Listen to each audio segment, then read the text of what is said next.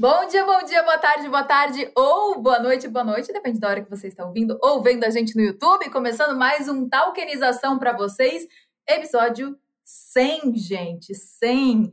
E para isso a gente trouxe o cara, né? Não tinha como ser outra pessoa. Daniel Coquieri vai estar aqui com a gente hoje para a gente falar aí sobre o quanto o cenário da tokenização mudou aí nos últimos três anos e quais são os planos para a LIC no futuro. Dani, obrigada por aceitar o convite, está aqui com a gente. Obrigado, Flá. Obrigado a todos. É um prazer estar sempre aqui. Obrigado pelo convite. É 100, né? 100 episódios, é muita coisa, é muito conteúdo. Eu acho que a gente tem que se sentir muito orgulhoso por esse trabalho aqui do Talkenização e que vem os próximos 100 episódios, né?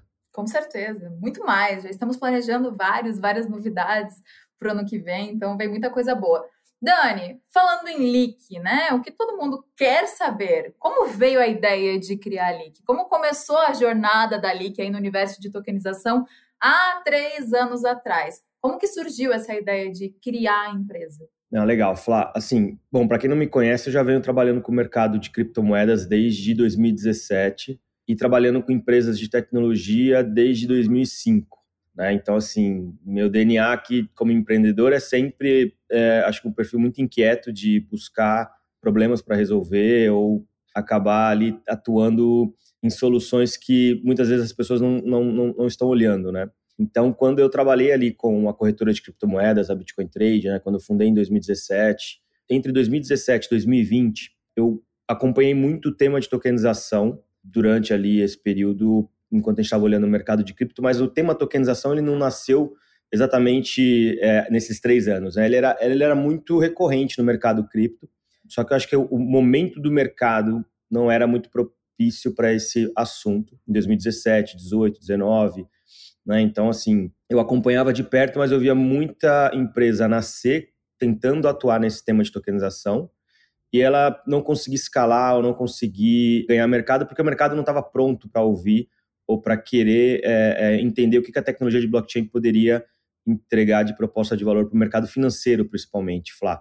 Então, assim, eu acompanhei bastante esse tema de tokenização durante esse período da Bitcoin Trade, mas sem nenhum tipo de atuação, né? Porque a Bitcoin Trade era uma corretora de criptomoedas, como qualquer corretora ali, negociação de criptomoedas.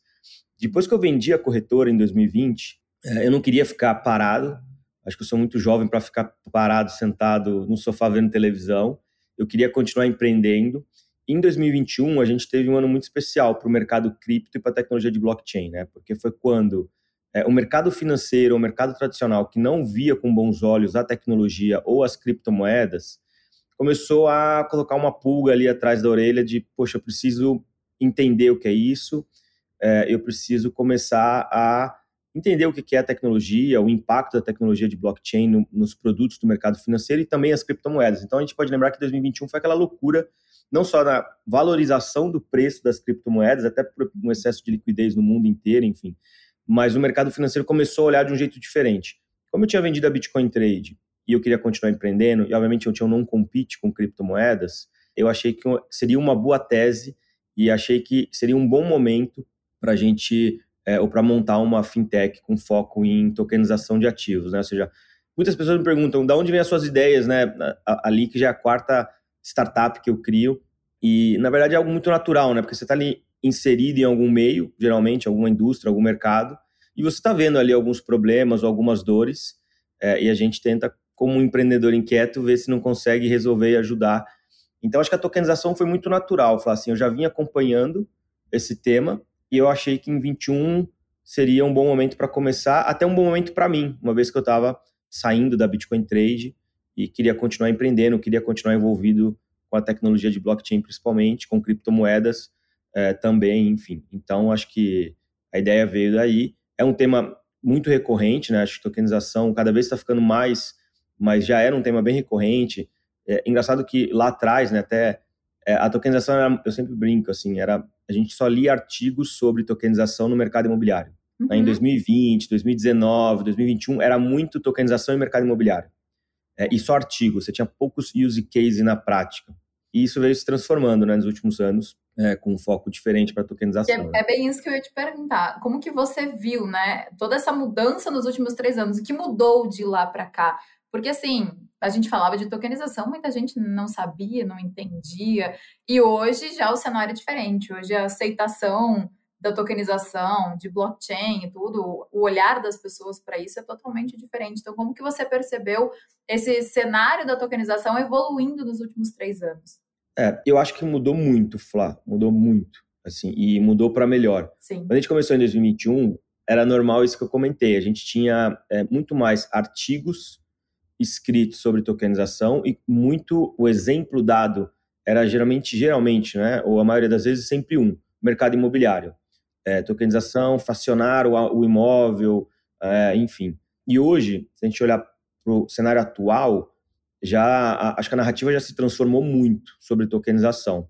Né? Uhum. Então, acho que foi, vem sendo uma construção, e aí eu acho que tem vários players atuando, não só a Leak, para ajudar nessa narrativa e nessa, nessa mudança da, da visão do que é a tokenização de fato, o que, é a tecnologia de blockchain e o que, que é a tokenização e para que, que ela pode ajudar ou para que, que ela serve. E eu sempre costumo falar ali que ela olha muito para o mercado de capitais. Né? Acho que a tokenização ela pode ser também aplicada em outras indústrias, outros modelos, mas que a nossa proposta é sempre muito clara, é tokenização de mercado de capitais. É, é outra coisa que a gente um pouco fugiu de querer tokenizar tudo e querer que a tokenização resolva to todos os problemas do mundo, que tudo vai ser tokenizado.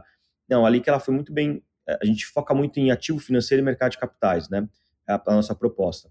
E mesmo assim, a narrativa evoluiu muito se a gente olhar nos últimos três anos. Então, alguns exemplos que a gente vai lembrando, né? A gente começou, tem, tem esse começo do começo, que quando você buscava artigos ou conteúdo sobre tokenização, né? geralmente fracionar imóvel, fracionar obra de arte, era muito, muito relacionado a bem material e, e muitas vezes a maioria era imóvel. Sim. Depois a gente começou a falar de tokenização de ativo financeiro, e uma narrativa muito de uma de um, do token ser uma representação digital do ativo, né? Uhum. Porque é um tema complicado para você começar a falar com as pessoas.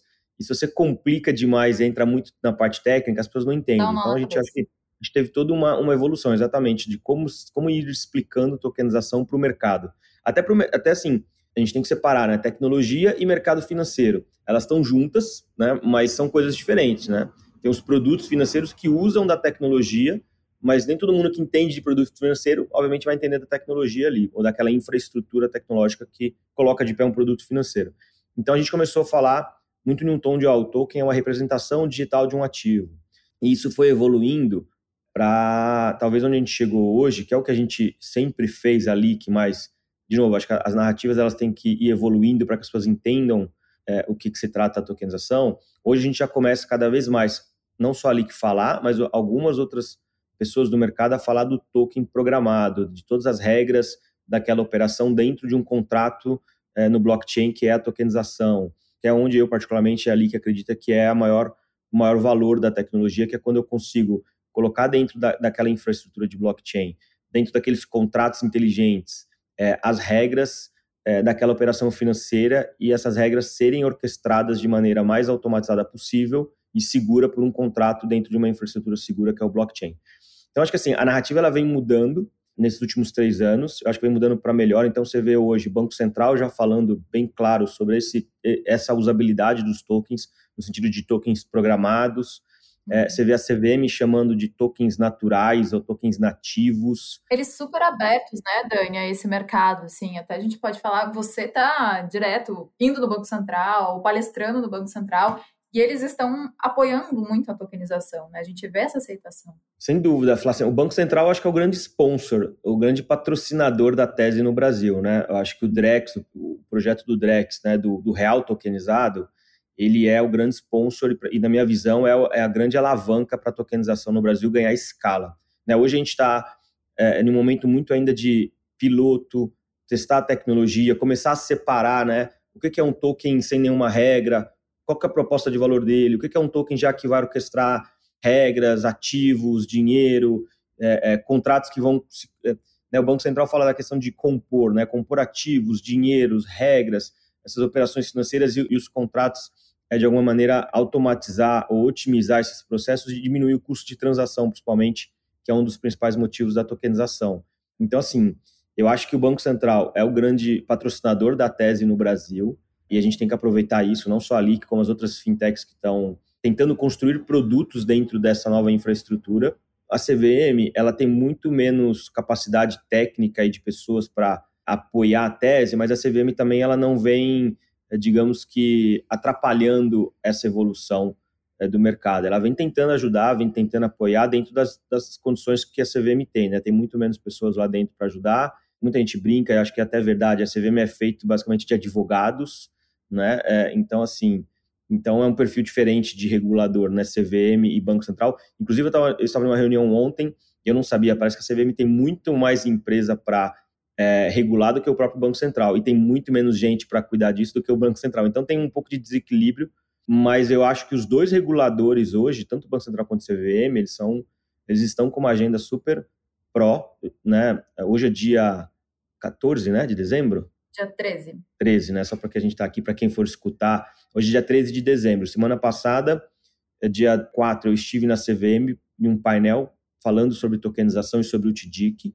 E dia 7 eu estive no Banco Central em um painel também falando lá no Drex, falando sobre tokenização.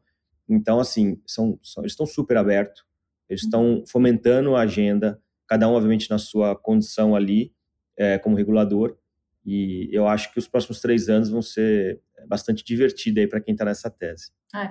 E de que maneira, assim, Dani, que o mercado brasileiro mudou sua perspectiva em relação à tokenização e também ao uso de blockchain desde que ali que começou? Eu acho que era muito comum, Flá, no começo as pessoas se perguntarem. Eu acho que a gente teve algumas fases, né? Vamos tentar criar aqui. Primeira fase que todo mundo achava que tokenização era o futuro. Sim. E que tokenização ia, ia resolver todos os problemas. Então, acho que entrou em um FOMO em 2021 muito grande, junto com as criptomoedas, Sim. que eu também brinco que eu, iria em, eu, eu ia em reunião em 2021, às vezes a, a, aquela pessoa do outro lado, que era a empresa, ela já fazia o pitch sobre tokenização melhor do que eu. Então, uhum. assim, eu falei, eu senti assim, ela não sabe muito bem o que ela está falando, ela está indo, no, todo mundo está falando que é o futuro e ela acha que é o futuro, e como é que ela pode se, é, é ser inserida nesse futuro. Uhum. É, o que era muito bom, tá? Vou ser sincera, porque isso ajudava muito na conversa, que a pessoa do outro lado já está mais tá convicta que tokenização já tinha uma proposta de valor clara, mas não tinha, na verdade. Mas e o conhecimento, assim? Porque, não sei, na minha visão, posso estar errada, você estava mais em contato. As pessoas não entendiam muito tokenização naquela época. Hoje já é totalmente diferente. Hoje a gente fala mais de tokenização, as pessoas já estão mais ligadas no que é isso. A minha visão, falar que eles não entendiam o que eles estavam falando, tá? Assim, uhum. é, é, se eu perguntasse, mas por que você acha que é o futuro? Acho que a pessoa iria engasgar. É, me explica você, por que você acha que tokenização é o futuro? É, só que eu, do outro lado, logicamente, não, por que, que eu ia perguntar, né? Eu tinha que, acho que, aproveitar um pouco da, dessa abertura que as empresas estavam dando naquele momento para, de fato, começar a, a, debater, tudo bem, é o futuro, mas por que, que, você, é, que, que você acha disso, o que, que você acha daquilo, né? Tentar aproveitar aquela abertura que, que o mercado deu para a gente poder debater mais a fundo do porquê, né, da tokenização. Mas, mas em 2021 era muito isso. Era assim, é o futuro, todo mundo, só que ninguém entendendo é, o porquê que era o futuro. Já em 22, com mais conteúdo, com, com alguns use cases na prática, o mercado já começou a, a perguntar mais, mas o porquê? ah, mas isso aqui parece que não tem tanto valor, ah, isso aqui pode ser que faça sentido, né? Então, acho que em 22 o mercado já começou a questionar mais a tokenização, porque a gente acabou, acabou naquela onda do FOMO grande, né? naquela onda do, de todo mundo achar notícias para tudo que é lado que tokenização é o futuro, acabou que muita gente se aproveitou também disso, né? Para falar assim, ah, é o futuro, é o futuro, vem cá comprar, e tinha empresas que nem tokenização, nem tokenizadora tinha, mas falava que tinha token, enfim, você começa a misturar ali e, é o que eu falo que criou uma grande cortina de fumaça em cima, de fato, da tecnologia, uhum. com aquele FOMO, né, com, aquela, com aquelas notícias meio de que é o futuro, é o futuro, é o futuro, e todo mundo começou a acreditar. 22, com os use cases, já começou a separar mais e a gente começou a ser mais questionado, e a gente também sempre se questionou muito qual que é a real proposta de valor da tokenização. Aonde a tokenização de fato entrega valor, o que, que ela melhora nos processos ou nos produtos, e o que não precisa de tokenização ou não precisa da tecnologia de blockchain. Então, 22 foi um ano da gente começar a sentir do mercado já algumas empresas ou alguns profissionais ali do mercado financeiro questionando mais a tokenização. Questionando, uhum. por exemplo, por que, que o Banco Central está o Banco Central tá querendo criar o real digital? O real já é digital, o meu real já está aqui na minha carteira do banco, aqui online, né, no meu app, eu não uso mais muito moeda. Né? Então, assim, começou a criar essas, esses questionamentos em 2022, eu acho, tá? E agora, 23 está começando a ficar mais claro, na minha visão, ficou, qual é a proposta do Banco Central com o Real Digital. Inclusive, ele até mudou o nome para Drex. Eu, obviamente, não tenho informação do motivo, mas eu acho que foi muito bom, porque separou. Real, para mim, ele já é digital, você já tem ali o real, né? Obviamente você tem o, o, dinheiro em espécie, mas você já tem o real ali também digitalizado nas contas, nos sistemas atuais ali. Então o Drex, acho que ele já tirou um pouco isso, mas eh, em 2023 a gente começou a ver o que, que é o Drex, né? Um real tokenizado, é uma moeda de liquidação para ser utilizada em produtos tokenizados, né? Então, de novo, quando a gente pega um TDIC, né, que é um fundo inteiro tokenizado em blockchain, com todas as suas regras do fundo programadas em contratos no blockchain, que orquestram ali ativos e que precisa do dinheiro também naquela mesma infraestrutura de tecnologia que é o blockchain, eu preciso de uma moeda tokenizada confiável. E aí entra o Drex todos os produtos financeiros eles são liquidados, são pagos em dinheiro. E aí eu preciso do dinheiro naquela mesma infraestrutura de blockchain. Então, começa a ficar mais claro para o mercado para que serve o Drex. É uma grande câmara de liquidação tokenizada. Então, produtos que foram construídos ou que serão construídos na infraestrutura de blockchain provavelmente vão usar o Drex para liquidar, para pagar ou para executar as operações do que usar um Pix ou um TED. Né? é, e produtos tradicionais numa infraestrutura atual vão usar os outros, os outros, eu brinco, os outros encanamentos que existem ali na, no sistema financeiro nacional. Então as pessoas começam a entender, poxa, legal, é isso. E aí, quando a gente é, vem com o TDIC, que, né, que é o, o, que a gente lançou, as pessoas começam a entender melhor como é que o, os contratos no blockchain podem funcionar, né? Ou seja, e começa a entender a questão da, de compor, né? O que é um uhum. produto do mercado de capitais? O que é um fundo? Ele, é, ele é, eles são um regulamento com regras embaixo disso você tem ativos e você tem, você tem o dinheiro. Então, no final do dia, a tokenização ela compõe, eu consigo compor tudo isso no blockchain, as regras programadas em um contrato, os ativos 100% tokenizados com suas regras e o dinheiro tokenizado e, em caso, a tokenização orquestrando toda essa operação de um fundo de, de direitos creditórios, por exemplo, de um FDIC. E você trazendo muita eficiência, muito menos back-office e reduzindo o custo de transação. Só para concluir, para te passar a palavra também, você deve ter mais perguntas, é, é, é, alguns pontos que eu acho curioso. Eu venho conversando com muitas empresas do mercado financeiro nesses últimos anos. E eu escuto muito que todo mundo ainda, em algum momento, usa um Excel, usa um e-mail para fazer alguma coisa, que os processos não são 100% bem amarrados, tem muita coisa, às vezes, analógica. Eu nunca vi, tá, Flá? Eu nunca vi. Ninguém nunca me mostrou isso. Então eu desconfio, porque ao mesmo tempo tem uma outra narrativa que você escuta também, que todo mundo está investindo em tecnologia, todas essas empresas, né, essa infraestrutura do mercado de capitais, né, que são vários prestadores de serviços, estão investindo em tecnologia, que tem tecnologia. Então, assim, eu acho que a gente tem um grande gap aqui, e é aí que a tokenização e o blockchain pode ajudar, reduzindo esse custo transacional, que é removendo alguns intermediários, não todos, e levando muito do que é processos, processos essas operações para dentro dos contratos no blockchain para que eles possam executar isso da maneira mais programática possível, 100% digitalizada e reduzindo principalmente custo de transação, que eu acho que é o principal benefício da tokenização. Falei demais aqui. Tô não, falou bonito, falando. Dani. Não, mas é, é, um processo, né? Até as pessoas entenderem cada vez mais o que é blockchain, o que é tokenização, entrarem cada vez mais nesse mercado. E Dani, agora focando muito na LIC. Quais foram os principais desafios que a LIC enfrentou nesses três anos aí que está no mercado como empresa e como que ela superou esses desafios? Tá, eu acho que o primeiro é essa questão de dessa cortina de fumaça em cima da tecnologia, tá? Então é difícil uhum. quando você está tentando construir algo usando todo o potencial da tecnologia de blockchain, que é essa questão de programar os contratos, de, de colocar as regras no blockchain, de usar de fato a tecnologia de blockchain da maneira que a gente acha que deveria ser usada, porque assim, Flá, emitir um token, para quem não é técnico, para quem não é de tecnologia, emitir um token no blockchain, você não leva nem dois minutos e qualquer estagiário de tecnologia, lendo um artigo no Google, consegue entrar em uma rede de blockchain e emitir o token da Flávia, token Sim. do Daniel. Então, assim, tem zero proposta de valor de tecnologia, zero proposta de valor de infraestrutura, uhum. mas quando você pega o FOMO da tokenização, para quem não entende, fala, poxa, aquele, aquela pessoa sabe fazer um token e está fazendo token e é isso, e acha que é tudo a mesma coisa. Então a gente passou aí nesses últimos três anos tentando educar muito o mercado para mostrar o que, é a tecnologia de blockchain, o potencial dela e para que, que ela serve, independente da leak, como a leak exatamente usa, mas uhum. quais são as diferenças, né? E, e, quais são quais seriam as propostas de valor do uso dessa tecnologia.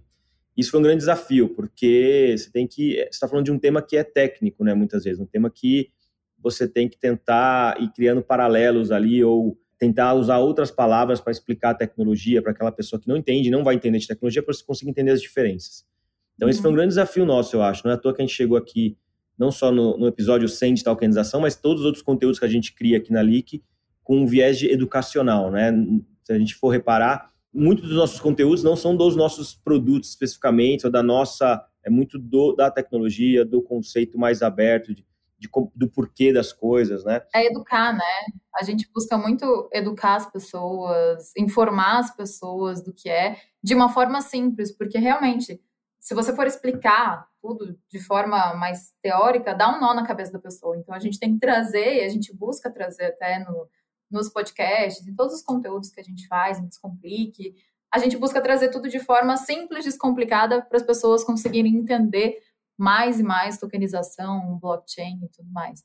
Então, a gente está caminhando junto. Exato, e tem que ser, a gente tem que, a gente tem que ser assim, porque senão, não, senão você não consegue atingir aquele objetivo que é fazer com que as pessoas comecem a entender não a tecnologia, mas o porquê da tecnologia e aonde a te, ou aonde a tecnologia vai melhorar a vida das pessoas ou das empresas, né? Uhum. Esse acho que foi um grande desafio e ainda é um grande desafio nosso, mas vem mudando. De novo, acho que se a gente, é até uma ideia, se a gente puder fazer um clipe do Banco Central falando sobre tokenização há dois anos atrás, do Banco Central falando hoje, da CVM falando há dois anos atrás, que deve ter aí várias lives, você vê que já, eles também já mudaram, não só pela LIC, mas porque outros players também vêm fazendo esse trabalho. E uhum. aí e eles também, obviamente, vêm estudando, vêm entendendo. Então, isso foi um grande desafio e ainda é, mas é, vem mudando. O porquê da tokenização e a maneira que a gente pode usar a tokenização. Eu acho que o outro, o outro grande desafio é o regulatório, sem sombra de dúvida nenhuma.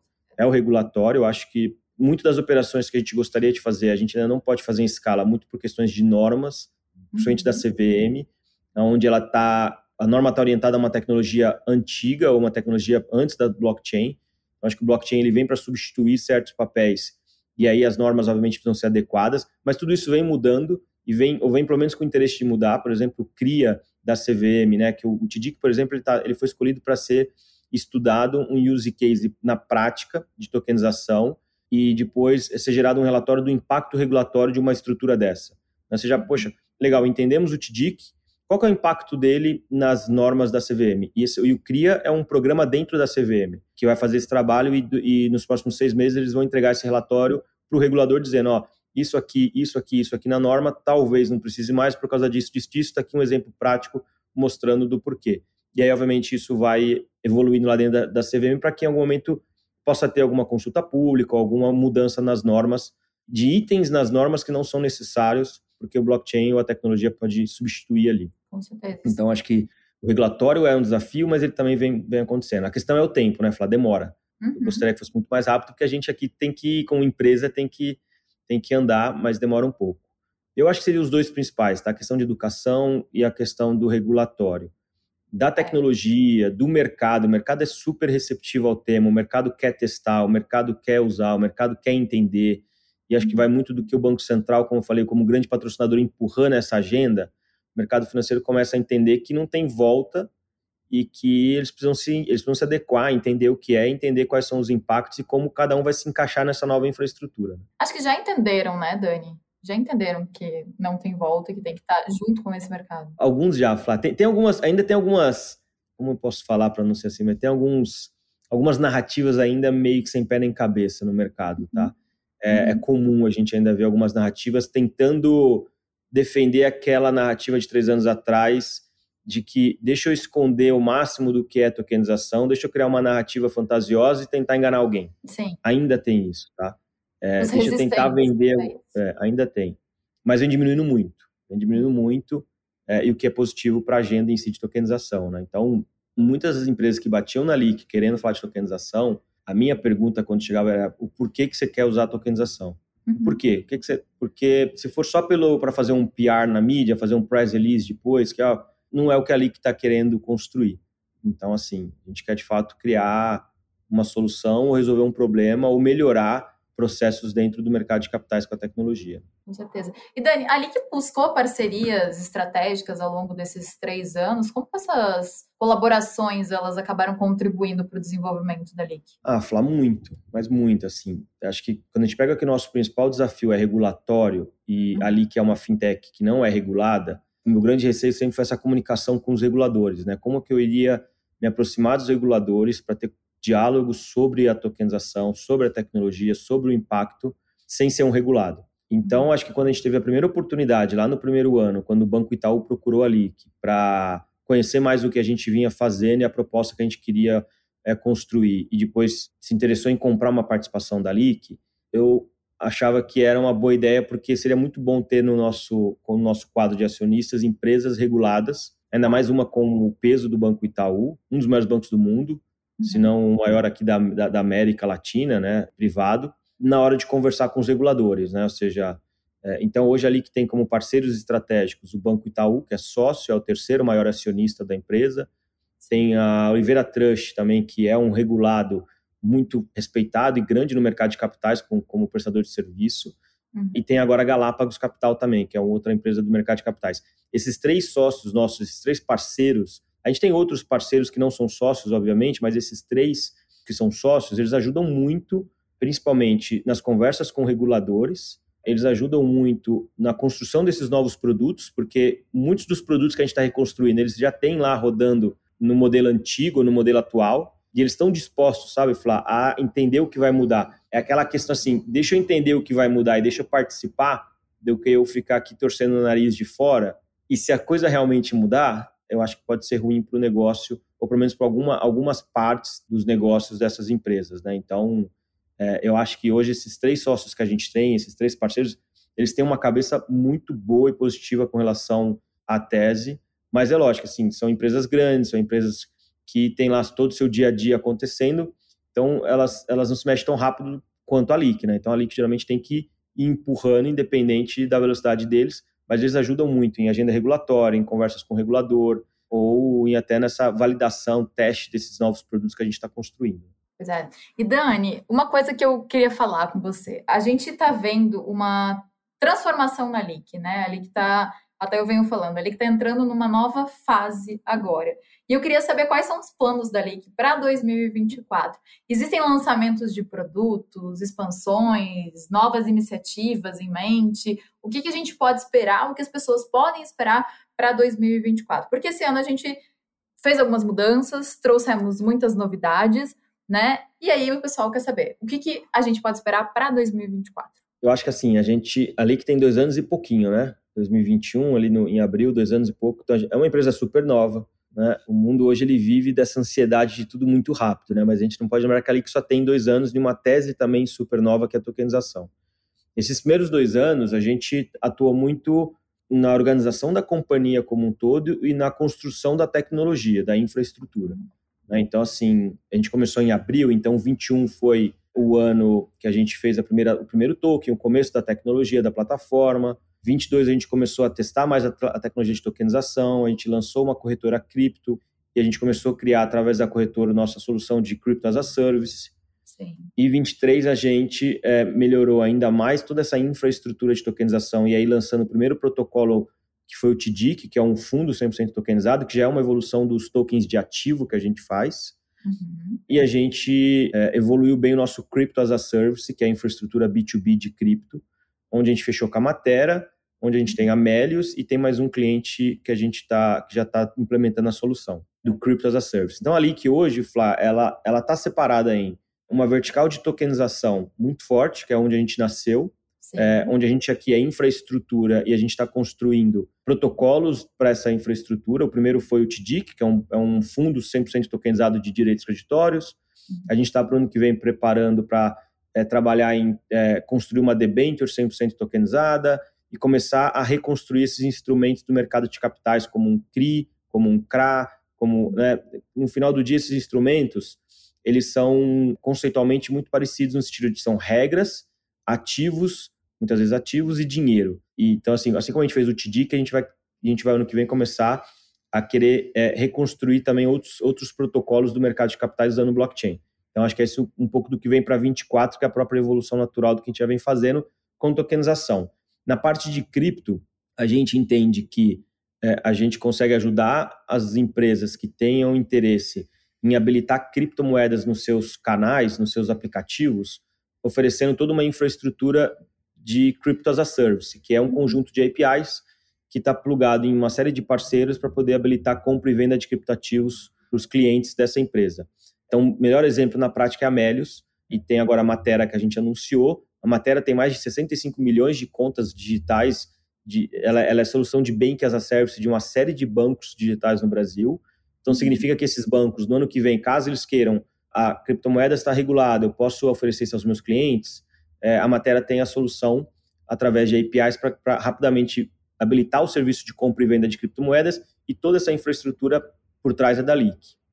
Então, eu acho que o nosso foco ano que vem é ampliar o número de clientes do Crypto as a Service, né? uhum. né? É, e também não só emitir mais TDICs e usar mais o protocolo do TDIC Sim. e as tokenizações que a gente vem fazendo, como também começar a reconstruir outros protocolos do mercado de capitais. Acho que esse é um pouco do nosso foco. A gente está cada vez mais estruturado do ponto de vista de tecnologia.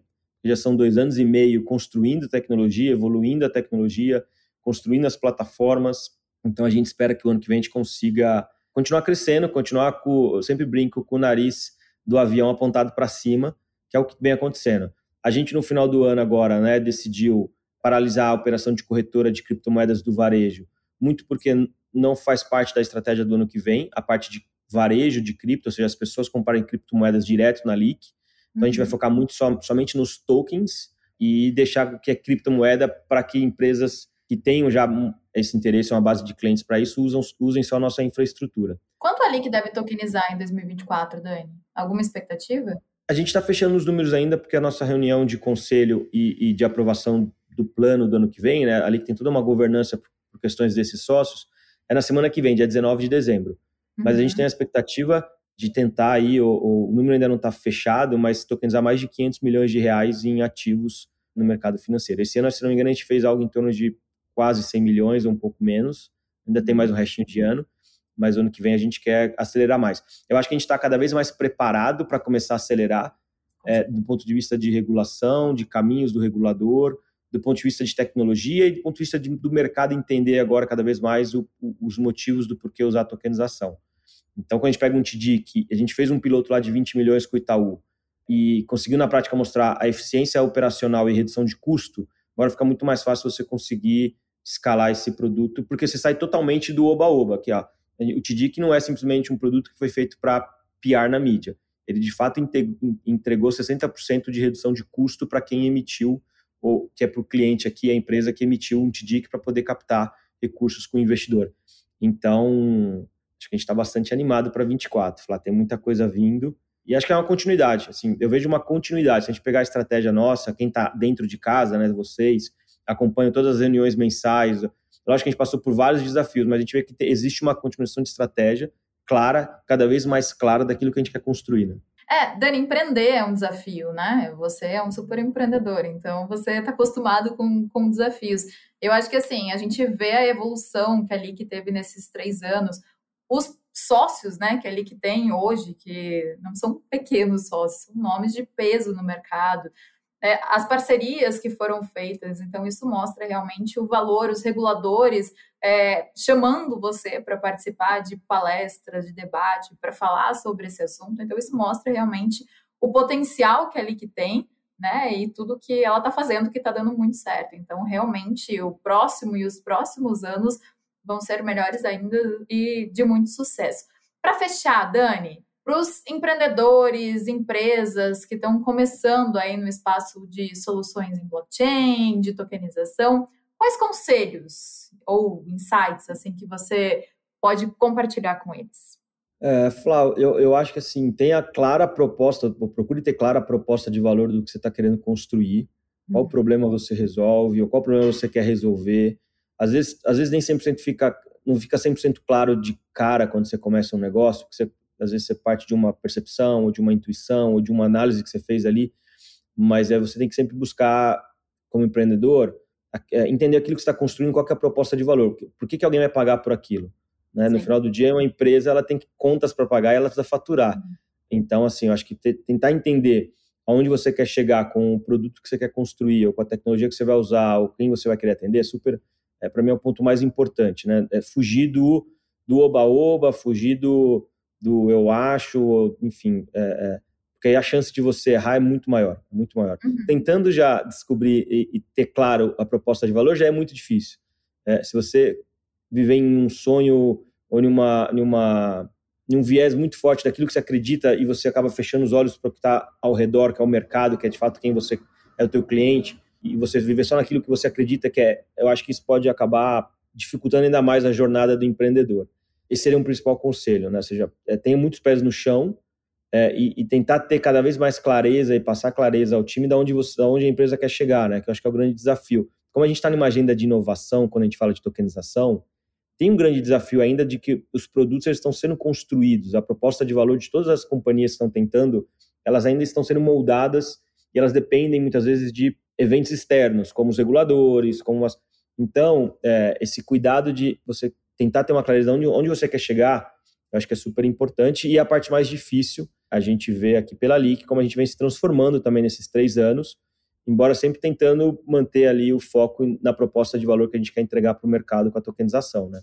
Então, acho que esse é o ponto mais, mais relevante. E fugir do oba-oba, Flávio. Assim, tem muito oba-oba, tem muita narrativa sem pé nem cabeça, e eu acho que essas narrativas, no final do dia, é, tem uma enorme chance de não chegar a lugar nenhum, né? Então, às vezes, o empreendedor mais é, inexperiente ou de primeira viagem, ele acaba entrando nessas narrativas e perde um tempo ali até descobrir que não vai chegar a lugar nenhum, e isso é ruim, né? Mas no final do dia são, é, é aprendizado também.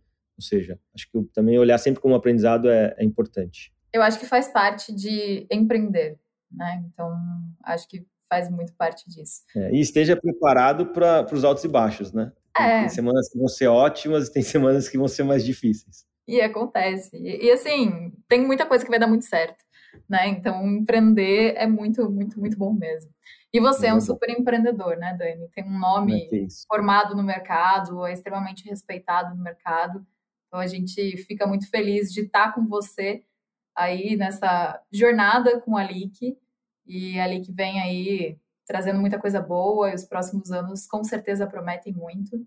Vai ser de muito sucesso. Então, Dani, quero agradecer muito a tua participação por você estar aqui com a gente no episódio 100, né? Nosso super episódio. Então, muito bom e teremos mais podcasts e muita novidade por aí em 2024. Muito, muito, muito obrigada, Dani, por estar aqui com a gente.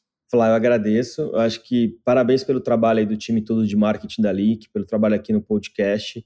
Vocês sabem que é fundamental esse trabalho nosso aqui. A LIC, ela veio mudando muito nesses últimos três anos também internamente, mas o, o, o marketing e o trabalho de conteúdo, de educação é algo que eu, como líder, não abro mão porque eu acho que é super fundamental, não só para a LIC, mas para o mercado. Então, vocês vêm fazendo um trabalho excelente, parabéns. Espero que a gente continue, a gente vai continuar até chegar ao episódio número 150, episódio 200, a gente tem um bom tempo pela frente. Obrigado por acreditar também nas ideias aqui é, do Daniel Empreendedor, o time todo. E vamos lá, a gente, a gente é, sabe de alguns desafios que a gente tem pela frente. Alguns desafios a gente ainda não sabe, mas a gente vai descobrir. É, e o mais importante é a gente estar tá acreditando naquilo que a gente está construindo, na proposta de valor de novo, enfim, no que, que a gente quer mudar. Então, vamos junto. Muito obrigado também a todos vocês aí. Bom final de ano e até a próxima. É isso, Dani. Como você diz, vamos que vamos, né? Então vamos que vamos, vamos para 2024. Vamos. Pessoal, acompanha ali aqui nas redes sociais. A gente tem o Descomplique também, acesse lá. A gente tem muito conteúdo, vídeos, textos para vocês saberem mais sobre tokenização, saberem mais sobre o mercado. Muito obrigada. Um ótimo ano, uma ótima virada de ano aí para vocês. E nos vemos no nosso próximo podcast. Obrigada, obrigada, Dani. Até a próxima.